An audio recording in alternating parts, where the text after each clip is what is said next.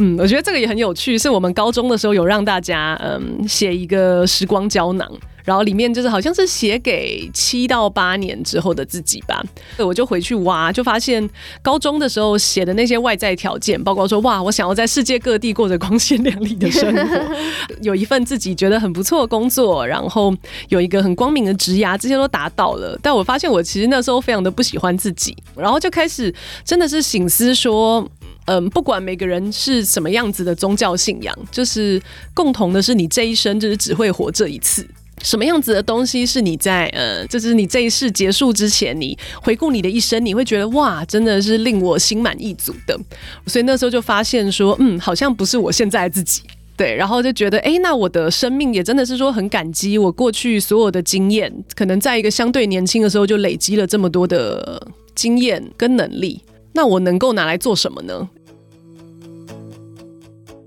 旅行之涯，旅行未来。大家好，我是 Jane，欢迎收听由 Urater 数位人才媒合平台所制作的 Podcast 节目《之涯旅行家》。跨国 FMCG 是许多想从事行销工作的新鲜人毕业之后的梦幻工作之一。不但可以负责知名品牌的行销专案，还可以和顶尖的同事一起工作。到底 FMCG 的魅力在哪里？实际在里面工作的情况是如何呢？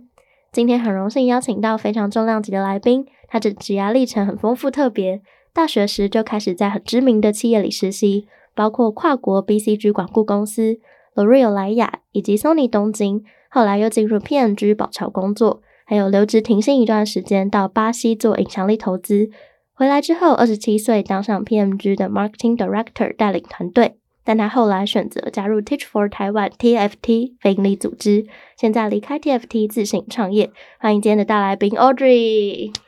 Hello，Jane 好，大家好，我是 Audrey，很开心今天有机会跟大家来 Urater 聊天。太好了，很开心 Audrey 今天来到节目上。就其实，在来上节目之前就已经听过 Audrey 的职涯历程，非常非常特别，真真的是蛮奇特的。我觉得我如果回去就是看我小十岁的自己，然后他发现二十年之后就是现在变这样，他应该也非常的惊吓。不会，我觉得他应该是就是想要成为像这样子的人才会今天走到现在。开心，我也希望是这样。太好了，那因为刚刚前面就介绍一长串 Audrey 的职涯历程，非常丰富特别。那也想要请 Audrey 跟我们分享一下，您当初会选择进入像 PMG 这样的跨国 FMCG 是什么原因？了解，对啊，谢谢 Jane 的提问。其实今天来之前，就是我刚刚在计程车上面，就是也重新就是跑了一下从小的回忆，就想说，哎，我到底为什么今天会走到这里呢？刚刚在计程车上面一直在思考这件事情，嗯，然后我觉得真的要说的话，呃，我觉得虽然说这过这中间的嗯职涯有非常多不同的转换，但我觉得。嗯，对我而言，其实主轴是一样的。就是我其实真的是从小就是很有趣，我觉得从小我就是一个企图心非常大的小孩嘛。对，可以跟大家分享。呃，很有趣是说，小小的时候，在我们那个年代，就是还是会有一些微弱体罚这样。所以我小的时候，如果做错什么事情，妈妈就会让我在地球仪跟一个世界地图旁边罚站这样。然后我就从小就看着那个世界地图，然后我就觉得哇，这上面不管是什么巴布亚纽几内亚，就是巴西、日本、非洲，然后比利时。这些全部都是我就是背起来耳熟能详的国家，然后我就觉得我长大之后我一定要去，而且我不只要去，我还要在那边建立我的社群，然后我还要在那边工作，当地有影响力。所以这就是一个呃，可能五六五六岁小孩在面壁思过的过程之中发下的宏愿。这样，但这个宏愿就真的是一直在心里，然后就到了现在。所以对我而言，第一个主轴其实是我想要有一个跨国的事业，这点其实从小就很明确，所以也贯穿到说，包括我大学的时候，其实那个时候投的基本上对我而言非常直接，因为我就是要跨国影响力，所以我一直都是在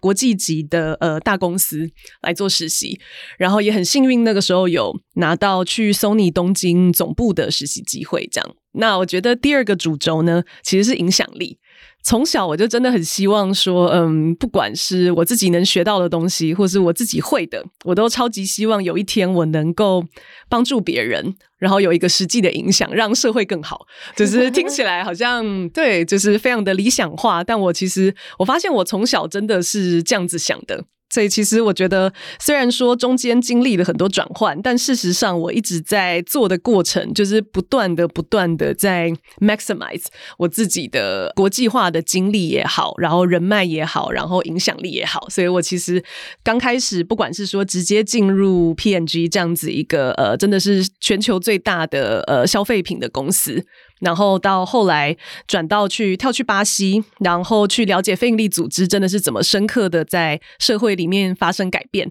到现在自己创业，其实一直都是对我而言啦，我觉得我好像其实一直是向着我的北极星在走的。对，所以我觉得好像呃，如果今天大家听完这集 podcast 我跟 Jane 的聊天之后，真的有什么 take away 的话，我觉得想告诉大家的，真的是说，只要你一直在跟着你的北极星走，其实就完全没有白走的路。嗯。太励志了，很像我们节目想要宣扬的主轴。对，我觉得好像对，就是这这件事情真的是我非常非常想要分享的。因为说实话，就是刚刚 Jane 其实有提到说，哎，就是这个职涯转职的过程真的非常的奇特嘛。那说实话，就是当真确实有很多时候是我也会在思考说，哎，我为什么会突然走到这里？只是我为什么会从一个，哎，我原本是每年管两亿预算，然后我带一个十五个人的团队跨香港、台湾，然后到现在我一切都要从零到一开始做，然后从甚至创业初期的时候也经历过，天哪，就是很多，我觉得那个过程会有很多的不确定性跟自我怀疑，还有那种身份的调整。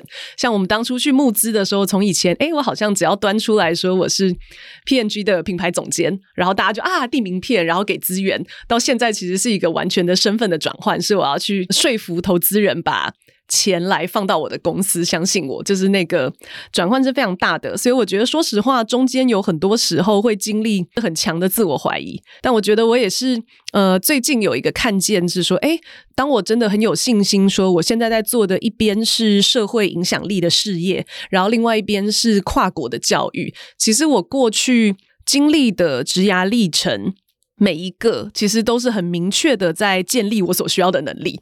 对，就是很多人可能会觉得，哎，我好像去巴西这件事情很跳痛。但我如果没有去巴西，然后我没有当初去贫民窟看那些小孩的状况，他们生活的环境是，当你把手放进手提包里面，就会有人来攻击你，因为他们以为说你要掏枪出来。就是他们是在那样子的环境长大的，跟说他们可能当满十二岁之后，他们的哥哥姐姐或是他们的邻居的哥哥姐姐在做的工作其实是卖毒品。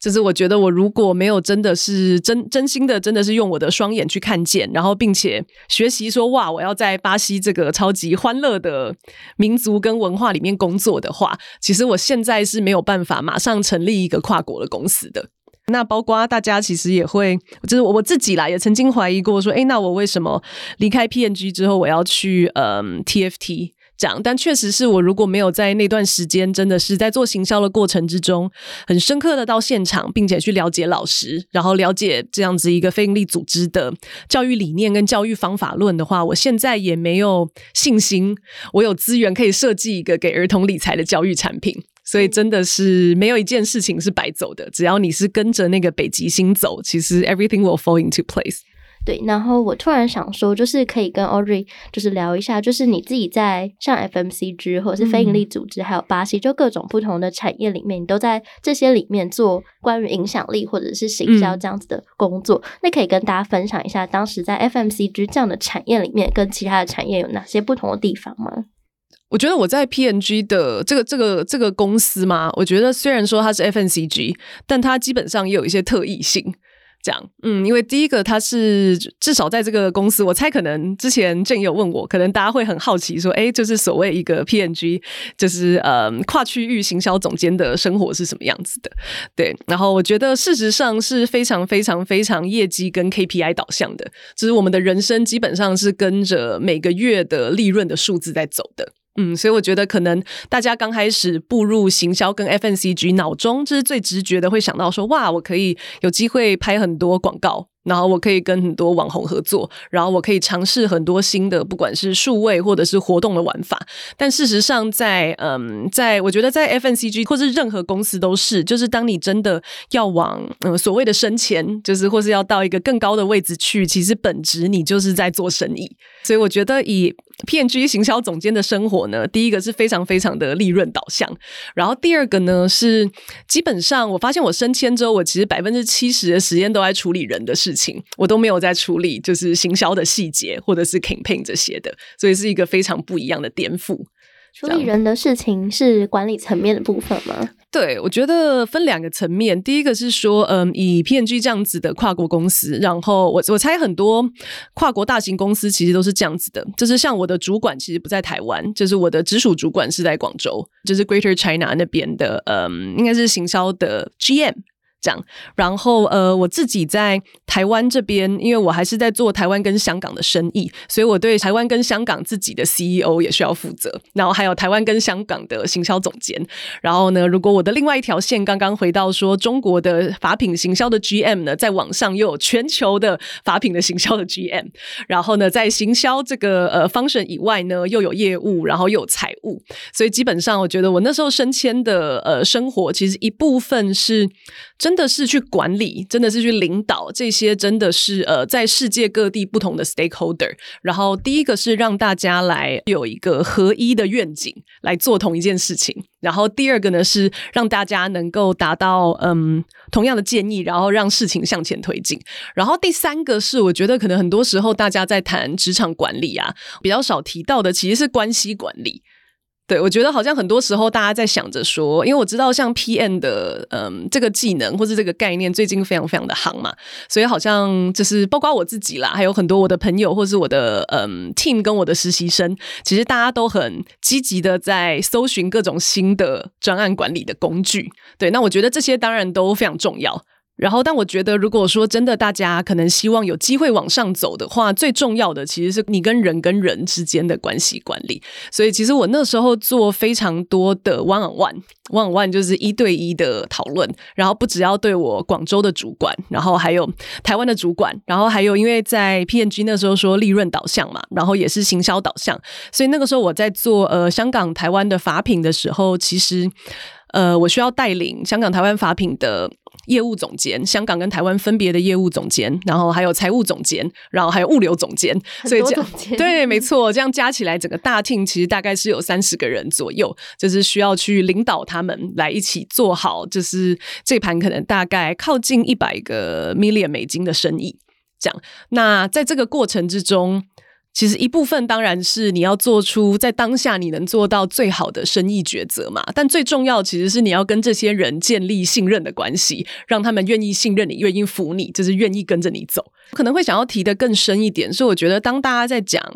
沟通的时候，很多时候在讲的会是沟通的清晰度嘛？对，就是这最基本的，当然是说人家要听得懂你讲什么，然后人家觉得你讲话是够精简、更有策略性的。然后我觉得这个是嗯，不管你要升迁或什么，或者你希望自己更精进，这个非常关键。但我觉得好像真的到真正的管理职，重点是你要跟这些每一个人建立个人的信任关系。当时您除了 one on one 之外，还有特别做什么吗？嗯，了解。我觉得一个说是 one on one，第二个其实是很重要的是，身为一个 leader，你要去形塑这个团队的文化。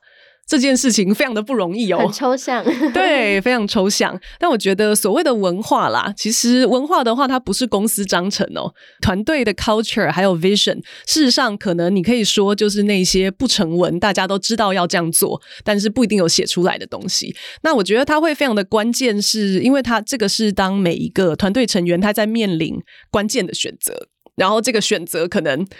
公司章程上面没有写，那他到底要做什么选择？这个就是文化。所以我举个例子，就是至少在嗯，我觉得相对说，以一个领导者，你要去让整个 border team 都培养起来，这个需要更多的时间。所以我觉得我那个时候相对专注在做的，其实是我自己 team 的文化的塑造。那再来在嗯三百六十度的延伸到任何跟我 co work 的人。所以，例如说，我觉得我那时候很认真的在培养的是一个，就是直接说实话。就是我们可以真诚的跟彼此沟通彼此的困难的文化，对，这个就有很有趣，有不同的说法。有些人会说，你是不是要 fake it until you make it 嘛？但我自己的做法比较是，与其我一直假装是什么样子，然后我把所有的压力都放在我自己身上，这样就不是一个 team 嘛？这样就是 Audrey 一个人就是 carry 全场。嗯，然后我觉得我不是这样子的玩家，因为我知道我自己的限制，所以我会倾向是说，在我进入团队的时候，其实我是很诚实的，跟那个时候我带的人，然后还有我合作的对象，让他们知道我进来之后，你希望我能够带给你什么价值。然后我也很诚恳的跟每个人要了回馈，然后要完之后就觉得心脏非常的痛。怎样的回馈让你心脏痛？例如说，嗯，当然就从他们的视角啦，他们可能那个时候会有一些回馈，说，哎，觉得好像这个行销策略不是很清楚嘛。然后我就觉得什么，就是你知道我曾经在 BCG 实习啊，你怎么可以说我这个就是没有 strategic thinking 的人呢？完全没有办法接受这件事情。但我其实非常鼓励大家都真的是去跟你的 counterpart 要回馈。所以像我现在呃，后来不管是到 TFT，跟我现在其实要同时 manage 五到六个中到大型的非营利组织，也要跟他们的创办人直接对接。所以我做的是，其实我一段时间我都一定会跟他们要回馈，然后我会非常密集的要回馈，说今天我们开完会，你觉得怎么样？然后我们专案目前进行到这边，你觉得怎么样？对，那就是让他真实的给你，就是他的想法。所以，例如说以那个时候的例例子啦，像业务就让我知道说，哇，他觉得与其说我没有 strategic thinking，其实是在说我们行销从假设说今年我的利润我要涨十个点，到说那我要在市场上面 target 哪些不同的嗯消费者。然后到说，从这些消费者，我要用什么样子的行销的，不管是说讯息或是新产品，他觉得中间这个历程他没有完全 follow 到，或是他不理解。所以他就觉得，哎，你没有 strategic thinking，你没有讲，对对对，所以我觉得好像反而是拿到了这样子的回馈，让我知道说，哦，原来要 engage 整个 team，我其实需要把身为一个 leader，我从很远很远的愿景，说我们今天就是所有的品相，我们都要涨十趴，到为什么我最后拆解到这五到七个。动作就是要讲的非常非常的清楚，讲，所以我觉得就是呃，当你真的是愿意跟对方很直接坦诚的有这样子的沟通的时候，我自己啦，我自己相信那个信任就会建立起来。所以我觉得回到刚刚说的文化是这件事情，我自己觉得是非常有效的。嗯，对，所以回到刚刚在说，我觉得其实身为一个嗯领导者，很关键的是关系建立，还有文化建立，然后要整个 team 凝聚一个共同的目标。是，那我自己也蛮好奇，就是您自己认为在 FMCG 担任像品牌行销这样子的工作，面临到比较大的挑战是什么？嗯，了解。我觉得在 FNCG 这个品相担任行销蛮大的挑战，就是说，因为它的进入门槛非常的低，就是你不管是做卫生棉，还是做洗发精，或者你要做化妆品，基基本上你只要有一些讲的极端一点，你有一些基本的化学知识，你就可以做出一样的产品。然后你有一些人脉跟一些艺术的 sense，你就可以设计出真的是非常非常花俏的包装跟非常花俏的行销话术。所以像我之前在呃中国的沙宣担任品牌经理的时候，夸张的是说，真的是。电商上面一天都有几百个品牌在出来，而且每个的都一个比一个花俏，对。然后甚至我们那时候说这个叫做 China Speed，就是他们基本上每个月就可以出一款新品，这样，然后他们就募资，然后就疯狂的用钱去砸。所以我觉得在 FNCG 的挑战永久啦，都是说你要在一个相对没有鉴别力的产品中间，用行销的能力让你的产品突出来，然后可以让消费者所喜爱，这样。那当时自己在就是 FMCG 产业中，你自己觉得有哪些好的跟不好的地方？了解，我觉得我可能主要还是用行销视角来提。对我觉得以行销而言的话，我我目前啦，我还是觉得 FMCG 基本上是一个世界上在所有的产业跟公司里面，你如果是对整体一个 end to end，从就是从品牌到数位行销到电商，你想要有一个非常扎实的学习，这是你的兴趣，我觉得还是最棒的练功场，也是就是最棒的。Training ground，因为基本上像我刚刚说的，可能科技公司很多时候真的就是靠你的产品力嘛，就是或是靠你的研发等等。在 FNCG 在产品相对同质性比较高的状况之下，真的就是靠行销扎实的功底。那我这边也想说一下这个，其实因为我觉得也跟我后来创立真实品牌工作室的的这个历程相相对的有关系。对我而言，品牌行销它其实是一个你自己先爱上这个产品，你去了解这个品牌，然后你也去爱上消费者，你去。了解他们生活里面到底需要什么，他现在的痛点到底是什么，然后你再去用很棒的故事，然后去吸引他，让他最后也爱上品牌的过程。对，所以我觉得这个行销的功力，其实真的就在于说，嗯，你去找到你的消费者他的未满足需求，然后你试图从你的产品或者你的品牌里面提炼亮点，然后去满足他的这个未满足需求。所以其实常常就是说，大家常常会有一个误区，觉得说，哎，我好像要做很好的行销，我就是要说谎，对，然后或者是呃，我就是要 over claim，然后我就是要不负责任的，尽量用一些噱头来吸引人。但我觉得这个是完全错误的，因为这个对非营利组织也很很重要，也是。为什么我创业？是因为当你这样子想的时候，你就会觉得天哪，我们是非营利组织，我们做的是正向社会改变，所以我好像不能说谎，所以因此我的行销好像就没有效用。但我觉得这是一个完全的迷思，就是这是一个完全的谎言。事实上，行销的话，就是你卖任何一个产品，像不管是我现在要卖这杯咖啡，或者我要卖这个手机，就是或任何人，一定在它上面你都可以提炼出只有他有而没有人有的特色。然后行销的工作就是把这个特色非常非常真的是真诚用爱把它凸显出来，让他讲的非常就是吸引人，然后来吸引对他会有兴趣的人，其实就是这样的过程。是对，所以其实我现在也是为什么我创业非常享受我做的工作原因，因为我觉得我真的是每一天的工作，我都在帮五六个客户，他们有的做的是呃人权倡议，例如说像国际特色组织，他们因为倡议关系。施压国际法庭，让普丁判了战争罪，这样这样子的事情，或者是说，像之前 TFT 是在解决偏乡教育的问题，我就觉得哇，我其实都帮这些非常有善的影响力的组织，去将他们做的好的事情这个亮点梳理出来，变成一个光彩夺目钻石，然后我让这些钻石去让原本对非营利组织没有兴趣的人看到，也觉得好棒，我也想要投入，我想要捐钱，或者我想要倡议，我想要参加。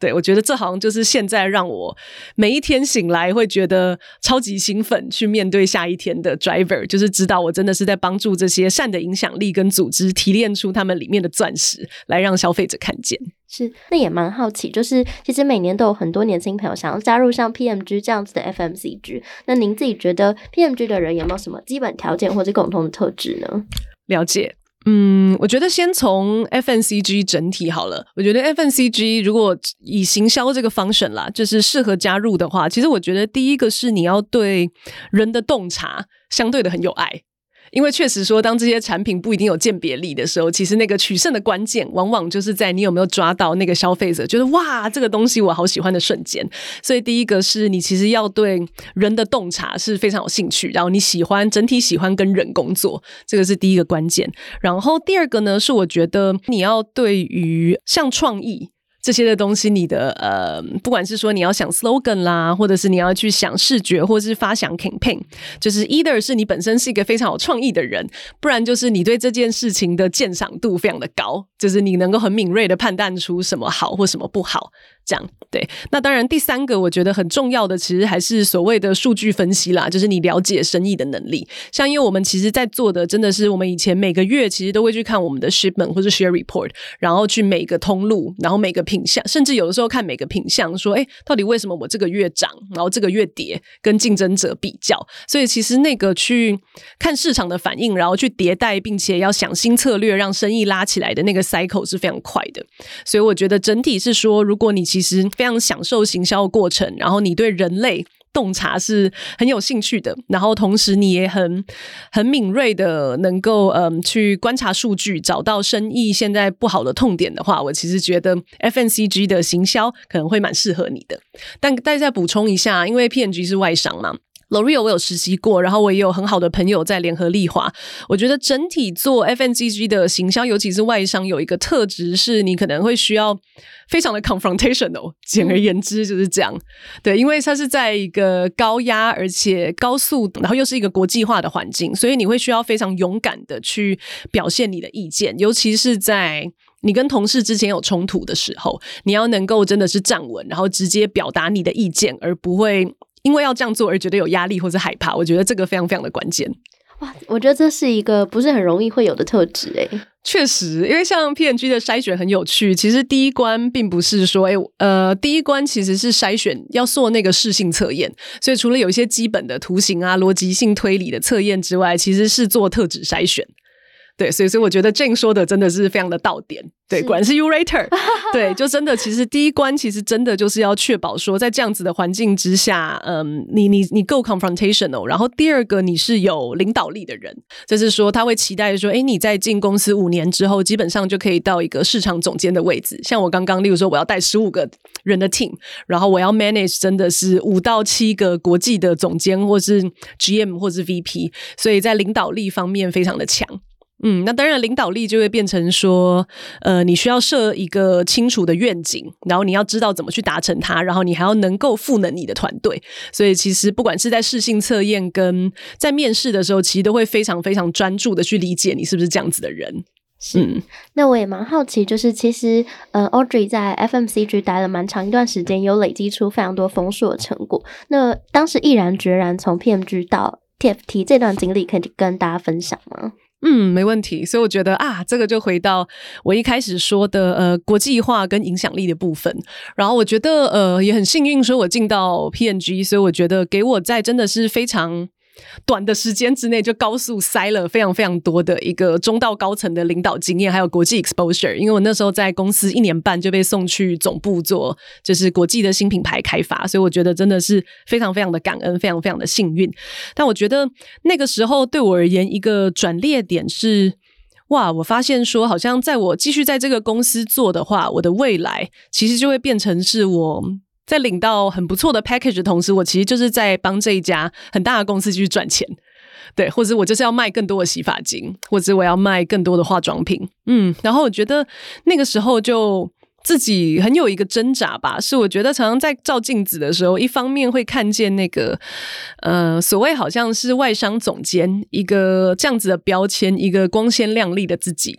是心里也很清楚，说你如果想要继续抓住这个标签的话，你要做的可能就是，哎，你就积极去 找猎头，例如说 u r a t e r 或者其他的公司，然后你就是，either 你继续待在 PNG，继续往上升，或者你就是跳出去，然后拿更高的薪水，然后更高的职位，然后更国际化的，嗯，的的 exposure，其实就是这样走。但我就发现说，哎，我继续往前走五到十年，我发现好像。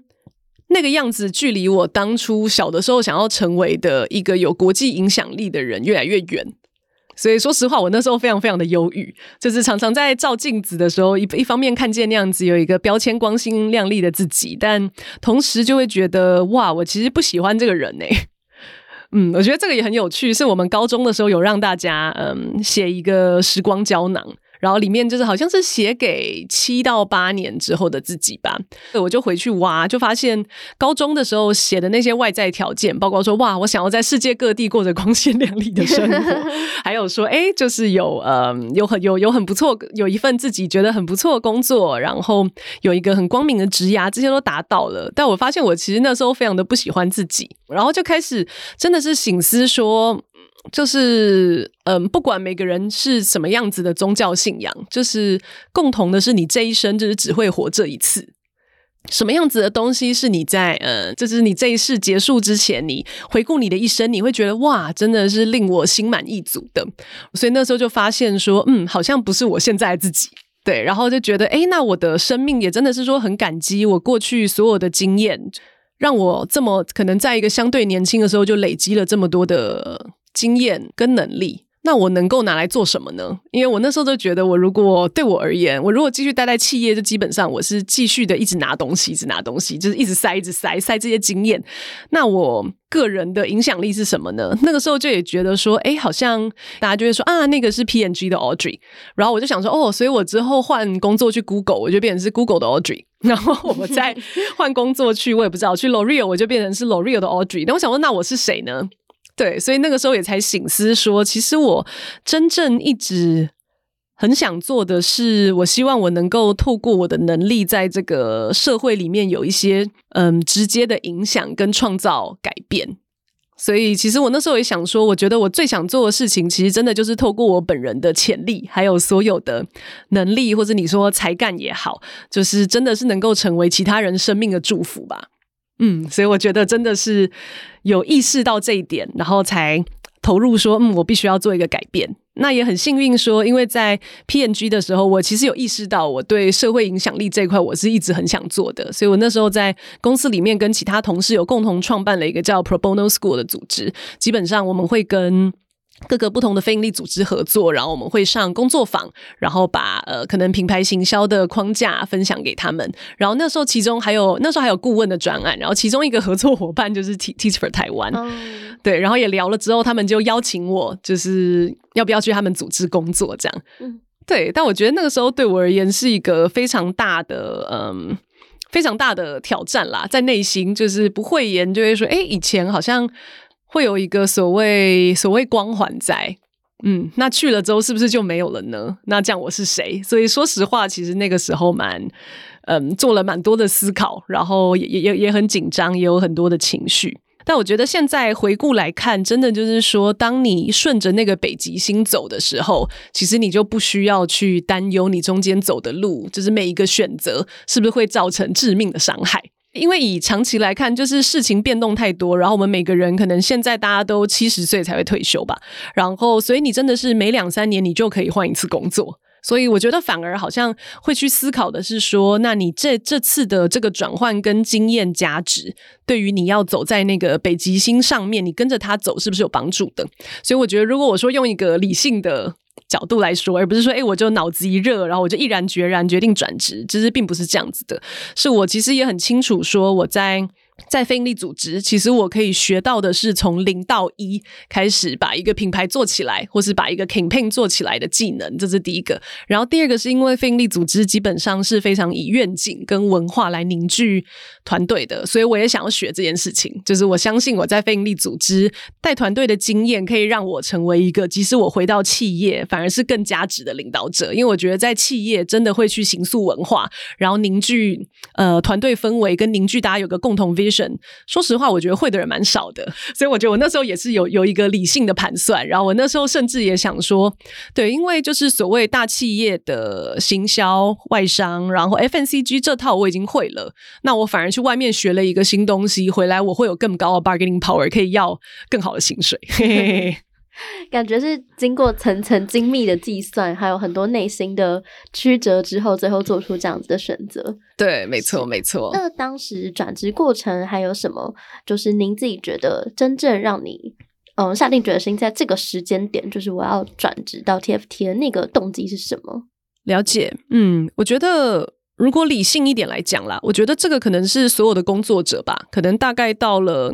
比较资深的 level 之后，你都会需要面临的一个选择。因为如果你追求的是升迁，然后你追求的是薪水，其实最快的方式就是你待在同一个地方，一直做同一件事情，然后你的成长就会是最快的。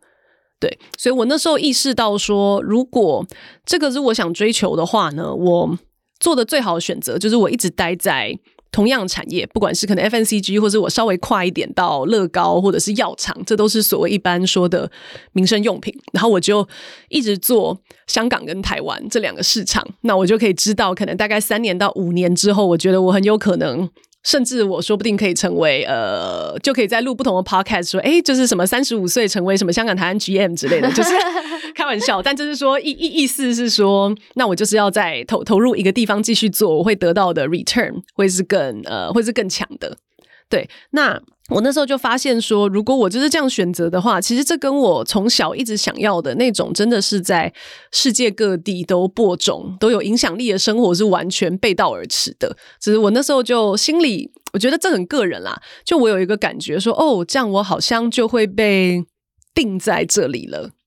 嗯，然后我的路就会越走越窄，越走越窄，越走越窄。然后，所以我觉得很明确，让我知道说。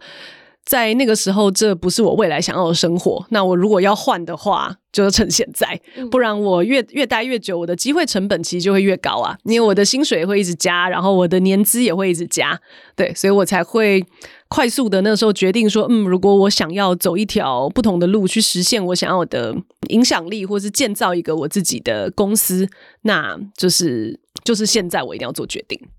是，那您自己觉得在嗯，像 FMCG 这样的盈利产业，一直到非盈利产业这两个地方的工作内容，具体上有哪些差异呢？就行销方面，嗯，我觉得行销的那些呃逻辑，基本上像我刚刚说的，你要去了解消费者有什么需求。像我们那时候在 TFT 做的是招募工作嘛，就是我们想要招募青年投入偏向教育，所以其实流程是一样的，就是你要去了解。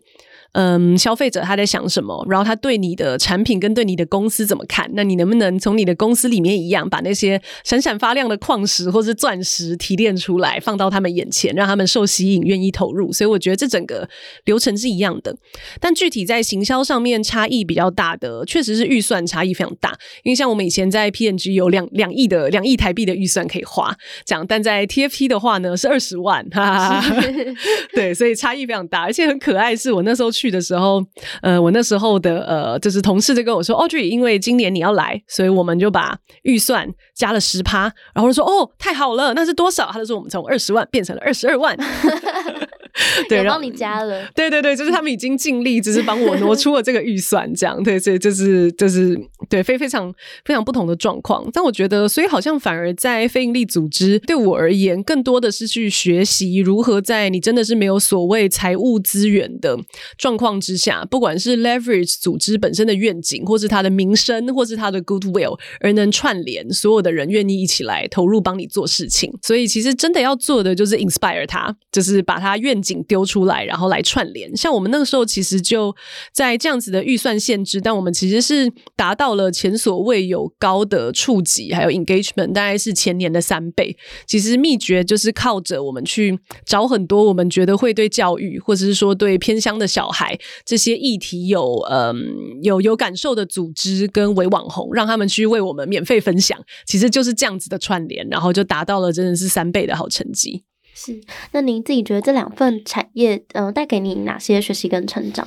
对我自己而言啦，我觉得在 FNCG 学到的是非常的一个呃做生意扎实的逻辑。不管是说我怎么去做呃利润分析，然后我怎么去计划跟预估我明年的营收，还有真的是我怎么从消费者的角度来扎实的做生意。然后第二个是嗯，其实真的就是 senior leadership 啦，就是我觉得我在那边学到真的是非常快的。我要怎么管理一个两层的组织？就是我那时候是 director，我带 manager，然后 manager 可能还会带 analyst。或是 associate，然后就是非常快的学到一个跨国的 leadership。但我觉得在非营利组织学到的一件事情，是以行销而言是 emotional storytelling。就确实以前好像是说哇，我把我所有的功效都丢到你面前，让你赶快买。但非营利组织没有所谓的功效，所以真的就是你要去找到嗯。人性人心里面好像是最柔软的那个部分，然后你去对他唱歌，或者你去对他说话，然后让就是彼此有共鸣。所以我觉得学到的是这样子一个 emotive 的 storytelling。然后第二个也很重要的是，我刚刚有提到的，其实是如何。真的是凝聚团队的愿景，因为像我以前，说实话，我在 PNG 的时候，利用我所有的嗯资源来 motivate 我的 team，包括说，当你做到这样子的 performance，可能有机会可以升迁，或者是有机会可以加薪，或者是可以 expand scope，就是确实，我觉得这也是相对对他而言一个 reward。站在非营利组织，这些所谓金钱或是升迁的 reward 相对是少的，所以真的就是说我怎么透过共同的愿景。还有他个人想要的成长来 motivate 他，能 deliver 甚至比企业更好的成果。是，那其实我自己也觉得，就是刚听完 Audrey 分享这些，不管是你在行销上面，都可以从这些故事或这些产品里面找到钻石，或者是你在职涯选择上，你都是用。我觉得有别于一般人的角度，可能是用你小时候的自己会不会喜欢现在这个人来做选择职涯的一个判断标准，这是我觉得蛮特别的。那也蛮好奇，为什么 Audrey 自己会在 TFT 离开，然后到现在自己其实创两个业，可以跟大家分享你的创业主题跟经历吗？嗯。了解，所以我觉得 again 是说，现在回想都觉得哦，真的是一个企图心很大小孩，这是怎么会这样？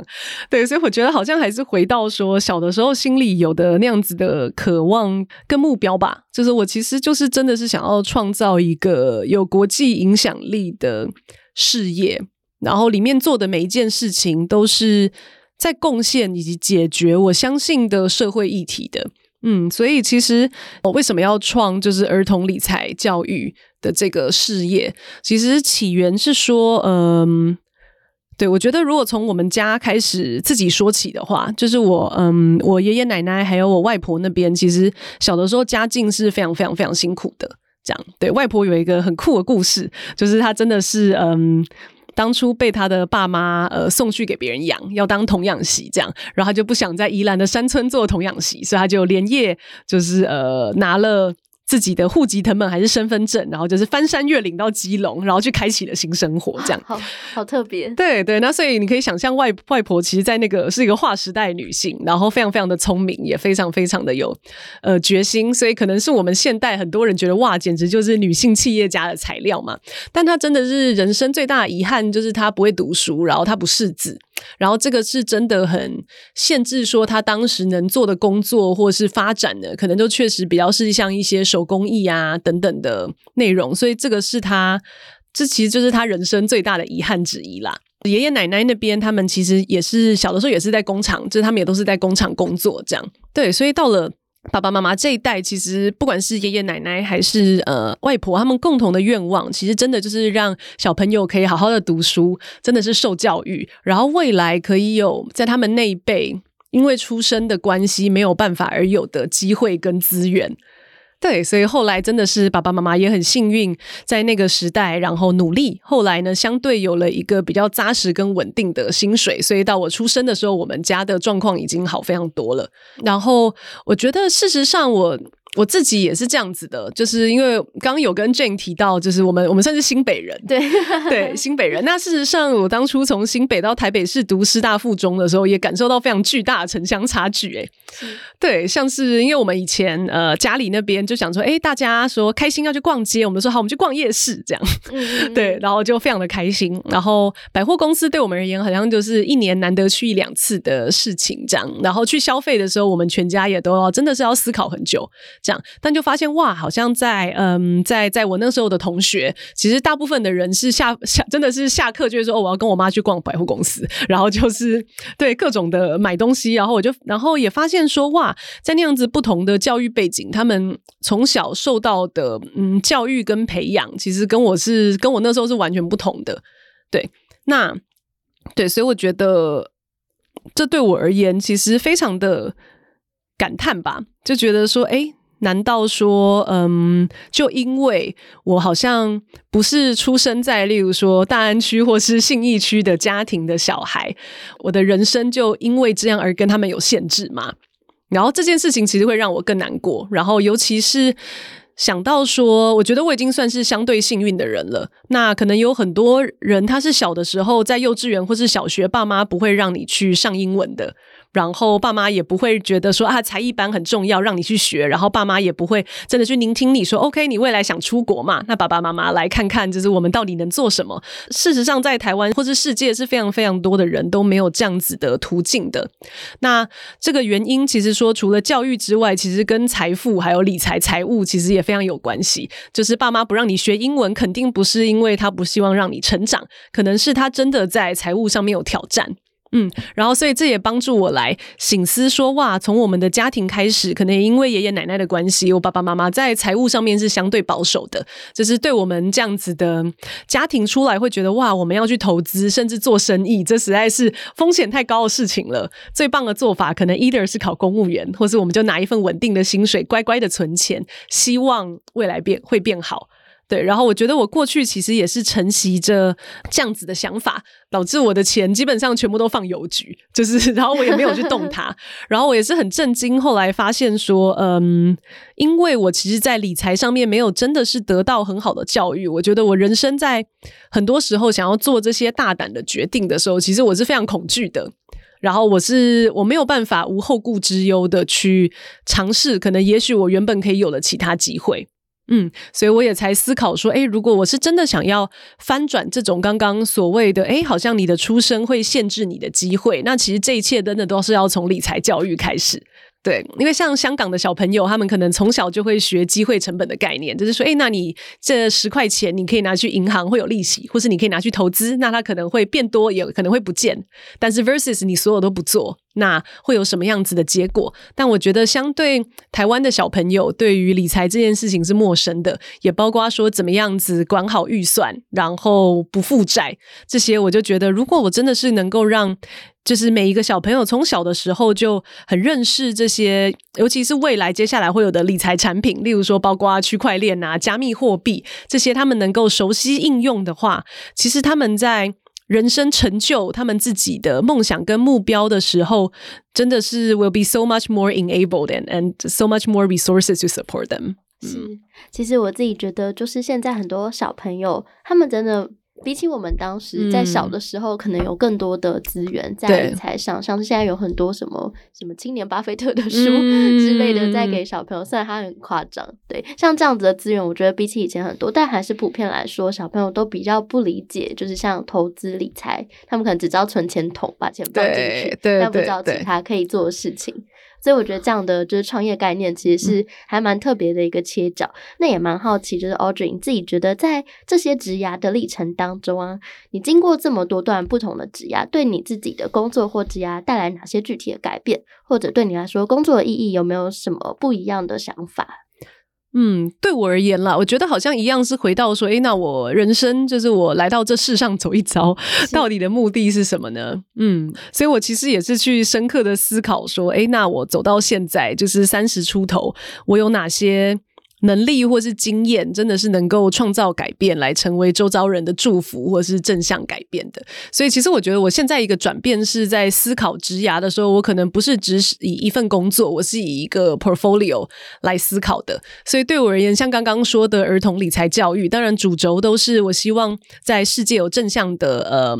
改变，然后这个走的比较是国际的部分。但我确实发现，说我有一块很可以贡献的，真的就是我独特的是有在企业做。行销跟呃主管，然后我又在非营利组织做过行销的经验，然后发现说，哎，其实，在台湾现在有非常多，不管是中小企业，或是非营利组织，或是社会企业，其实他们要招募到可能有这样子经验跟视角的人才，相对是有挑战的。这个也关系到说，大众可能对这些组织也许会有一些偏见，就觉得，哎，好像是进入了非营利组织，我我我的职涯就会受到很大影响。对，所以我就发现说，哎。就是我创办，就是嗯，Authentic Ink 去跟这些组织合作，其实就是补足了他们所需要的技能的缺口。而且这个也是当初离开 TFT 一个很重要的原因，是我觉得，哎，我如果待在 TFT 的话，好像我能够补足的是这一个很重要的组织的缺口。但我觉得我好像可以 do so much more，就是我可以跟很多组织合作，帮助这些组织都真的是扩张善的影响力在台湾这个地方。对，所以我才呃也才觉得说。在我现在看待职涯，我真的是会用一个 portfolio 的角度来看，例如说像嗯。儿童理财这个比较是国际性，那在真实品牌工作室这边，我其实更希望的是能够让台湾有一天变成是一个大家对于社会议题都非常热情，然后非常愿意投入，不管是用什么方法，不管是你要捐钱，或者你只是关注、按赞、分享，或者你真的是愿意去里面工作投入一阵子，所以这是我个人的另外一个愿景，所以我就会发现说，哎，现在对我工作而言，其实它可以是满足我人生几个。不同的自我实现的目标的一个事业是这样。其实我刚刚突然想到一个问题，蛮好奇，就是嗯，您自己在非营利组织待过，然后从以前到现在，其实也蛮多算是跟非营利组织合作的经验。没错。那在就是这几年的过程当中，你有看到？嗯，投入非营利组织的有什么趋势或变化吗？嗯，对，首先我觉得很开心的是说，好像渐渐这里这几年来，我觉得非营利组织更多，它会成为一个可能毕业新鲜人或是大学生的职涯选项之一，versus 可能就是在诶十年前我刚毕业的那个时候，是大家想都不会想的。所以我觉得，嗯，这件事情是非常棒的。然后这也是我自己可能甚至会有点小小小小骄傲的说，我也希望我自己的投入能够成为一个开。模吗？对，或是成为一个例子，让大家让大家看说哇，在非营利组织工作，未来也可以有这样子的忠于自己的发展。对，所以我觉得一个一个趋势是说，确实越来越嗯多人愿意投入这样。然后我觉得第二个也很开心的是，我觉得现在非营利组织不管是行销还有工作的方式也越来越多元。像可能大家对于非营利组织会有一些传统的想象，会觉得好像用很传统发传单啊等等的方式，但其实现在大家都会投入数位行销，甚至我有一个客户，他们有曾经考虑过开发 NFT，哇，对，超级酷的，对。然后像是 YouTube 啊，或是甚至是我们说的成长行销这些的工具，其实组织也都有在使用，而这也是我自己其实一直在帮助我的团队导入的。不管是像以前 BCG 的管顾思维，或者是 PNG，还有之前在巴西做影响力投资这样子国际的嗯品牌的框架跟成长行销的思维，所以我确实觉得第二个趋势是说，即使在非营利组织，你在数位化还有这些新的工具，也需要走的非常前面。是。那最后也想要请 Audrey，就是给大家一句，如果要送给目前正在安稳舒适环境里面，但想脱离。怎么了吗？怎么没有没有没有没有大家没有没有没有没有，因为大好像那个大家常常听完之后就会觉得我都在鼓励大家离职，都在鼓励大家创业，但这完全不是我的本意。是 大家可以理解，不过我还是蛮想要请你，就送大家一句：目前正在安稳舒适环境，但想跳脱舒适圈的求职者们一句鼓励的话，你会想要送他们什么话？哦，好，对，如果是说，嗯，对于一句鼓励的话，或者说一个。稳健的建议啦，是说真的是找到你最后想要的那个 Northern Star，就是你的方向，然后开始以小规模行动去验证。是。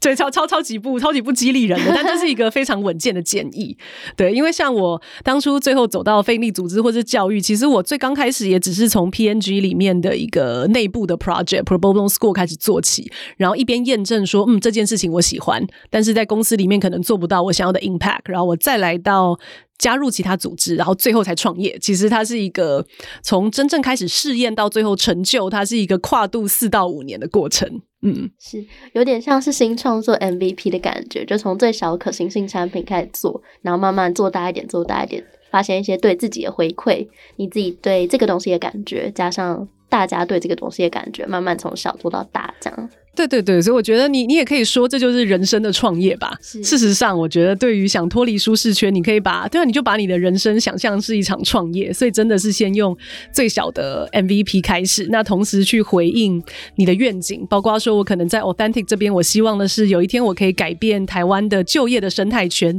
让大家都觉得非营利组织的工作是一个非常美好的选项，大家愿意投入。所以真的就是找到 Northern Star，然后开始小步小步的验证，然后来让它实现。是，其实今天 Audrey 讲了大概好多好多好多次，就是北极星，还有自己人生只活一次的这样子的概念。就其实他自己在呃自己的人生旅途上，也是亲身试验给大家看。就当你走在你自己的北极星方向，已经真的只有活这一次的人生，你会想要做出怎么样的选择？所以今天节目最后也非常感谢 Audrey 来到节目上，谢谢你带来精彩的职涯故事，还有心路历程。那如果喜欢这一集的朋友，也欢迎截图收听画面，分享在你的脸书或 IG 现实动态，并放上收听。连接。如果你喜欢这一集的节目，也欢迎到 Apple Podcast 或各大平台留下五星好评。那如果你有想听的主题、想分享的心得或想法，都欢迎写下评论，让我们知道。最后，我们也邀请 Audrey 和我一起跟听众朋友说拜拜，大家拜拜，大家拜拜。